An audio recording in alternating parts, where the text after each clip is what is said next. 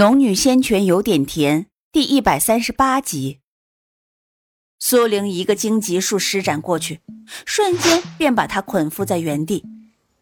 兔子被咬了一口，残着腿正要逃跑，苏玲一团灵气覆盖过去，兔子立马恢复如初，蹦蹦跳跳的跳远了。小红原本是打算对那只兔子下口，因为这只野猪体型稍大了一点。但是苏玲制止了他，他才转头看向野猪。野猪被荆棘刺刺破后皮，无法动弹，眼里射着凶光，嘴微微一张，便是一团火喷了出来。小红半点不惧，只用翅膀把头包住。待那火焰熄灭，他又靠近了一些。如此反复，小红终于靠近了野猪。只见他把尖尖的鸟喙飞快插进野猪厚实的皮中，只听野猪高声哼了一声，便没了声音。不过刹那功夫，苏玲抬头去看，那只野猪竟然只剩了一层皮，而小红尖尖的鸟喙上还插着一颗红色的圆球，似乎是内丹。只见他鸟喙一张，便把内丹吞了下去，咕咚。苏玲不由诧异，那么大只野猪吃下去，怎么不见它长大一点还跟刚刚一般大小？它吃的东西去哪儿了？正疑惑着，小红又欢快地蹦跶起来，摆动着笨拙的身躯，飞快朝另一面跑去。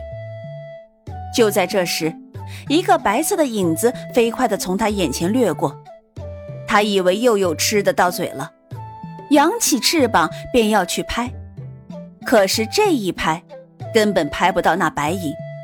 白影一闪一纵间，却是落到了苏玲的怀里。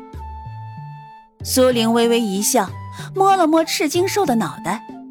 赤金兽靠在他怀里拱啊拱，呜呜低叫，像孩子久未见到母亲一般。怎么这么久不回来？苏玲摸了摸他的脑袋，轻声说了句：“赤金兽似乎比之前大了一点，抱起来也重了一些。不过总体说来，身形还是十分娇小，至少比出生儿小红娇小了许多。”小红见苏玲抱着赤金兽，不满地摇着笨重的身子走过来，不停地蹭着苏玲的腿，朝着赤金兽啾啾直叫。语调似乎含有威胁。赤金兽才不理他，两只爪子扒拉着苏玲的衣服，被苏玲摸得十分舒服，嘴里直呜呜。苏玲笑着看着两只灵兽，蹲下身子，抱着赤金兽对小红道：“ 小红，这是小白。”又转头对赤金兽介绍：“ 这是小红。”赤金兽似乎不太适应自己的名字，朝着苏玲呜呜的叫着。苏玲摸了摸他的头顶，以后就叫你小白了，要和小红和睦相处哦。哪想他这话才说完，赤金兽却转过头对着小红一阵低呜，同样语含威胁。顿时，山林里便回荡着两兽呜呜呜、啾啾啾的声音。此起彼伏，苏玲被他们叫得头大，索性抱着小白站起身来。不准再叫了，再叫打你们屁屁！小白比小红更通灵智，兴许不知道屁屁是什么，但也听出了苏玲的语调不低，于是傲娇的呜了一声，便继续对主人撒娇，而不再理小红。小红还啾啾叫个不停。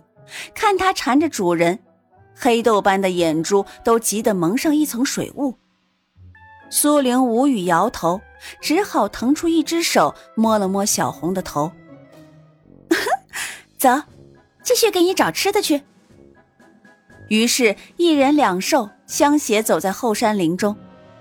小红不时吃上一只凶兽，原本十分欢快，可是每当吃完，回头见到小白窝在苏玲怀里。就一阵不爽的啾啾。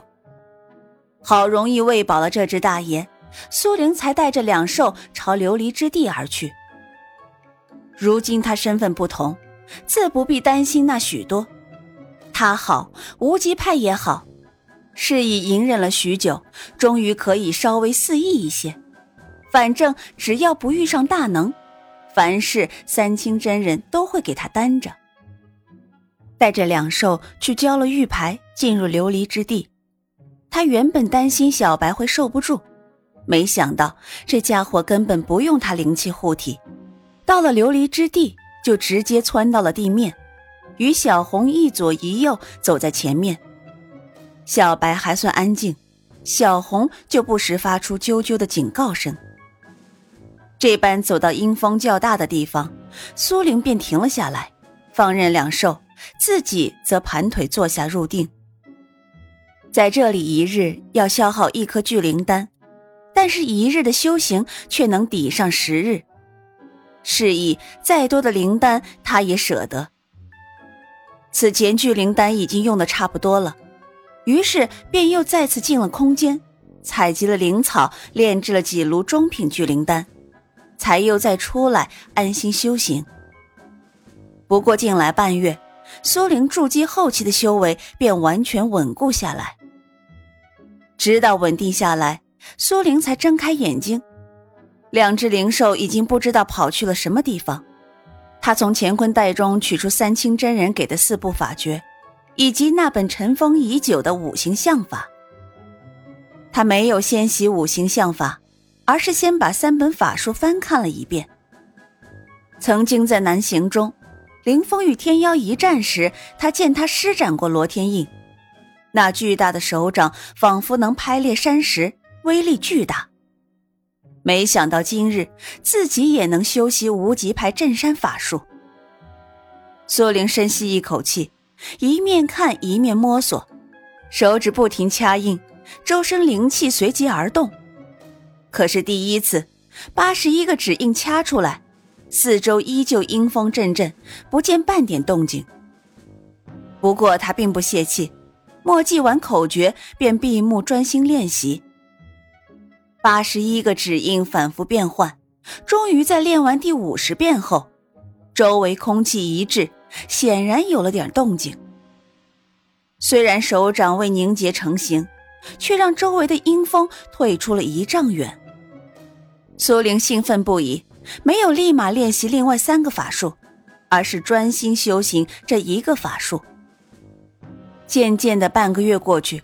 苏玲觉得自己比在外面修行五个月还强，罗天印已经完全成型，虽然威力没有凌风施展出来的强悍，但也算不错了。苏玲呼了口气，若非自己五行灵气充沛，恐怕无法一次次的反复施展罗天印，也无法这么快凝结成印。随着时间流逝。苏玲觉得修行速度似乎渐渐缓下来了，便又往深处走了一里，感受到阴风更剧烈，才坐下来继续修行。这一次，他翻看的御风诀，他觉得凭自己磅礴的灵气，修行御风诀同样有优势，而且他在惊雷闪御风诀中选择御风诀，是因为罗天印还未练成。他暂时便不想修行其他的攻击法术。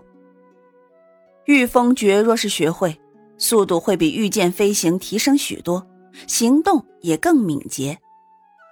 当然，除开这些，苏玲觉得御灵剑不该是踩在脚下，应该缠在手臂上才更威风。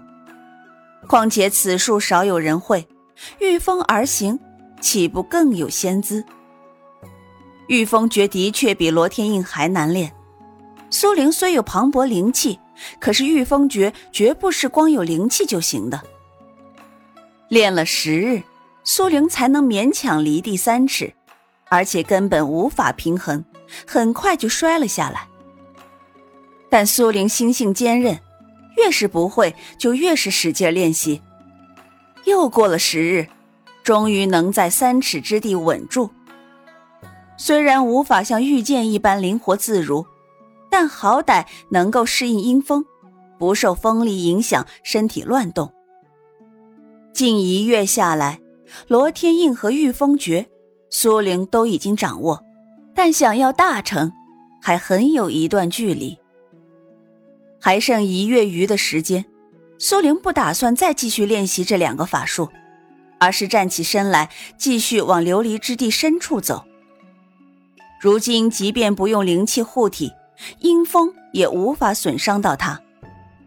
但对于那些黑色旋风，他还是十分畏惧，是以在黑色旋风密集地外安然坐下。五行相法他已经翻看过无数次，要诀已经完全熟记在心。可五行相法完全不同于罗天印和御风诀，那都是有技术含量的。八十一个手印如何叠加，御风诀如何调动灵气平衡，都是有口诀心法相对应的。可是五行相法却十分抽象，先是引五行之气全部涌入气海中，然后进入冥想中。这种冥想，并非是修行时吸纳灵气时的静坐凝神。而是真真正正什么都不想，意识仿佛随着灵气流动，在随波逐流。这是五行相法第一阶段，苏玲连着冥想了五日，才终于摒除了杂念，真正做到什么都不想。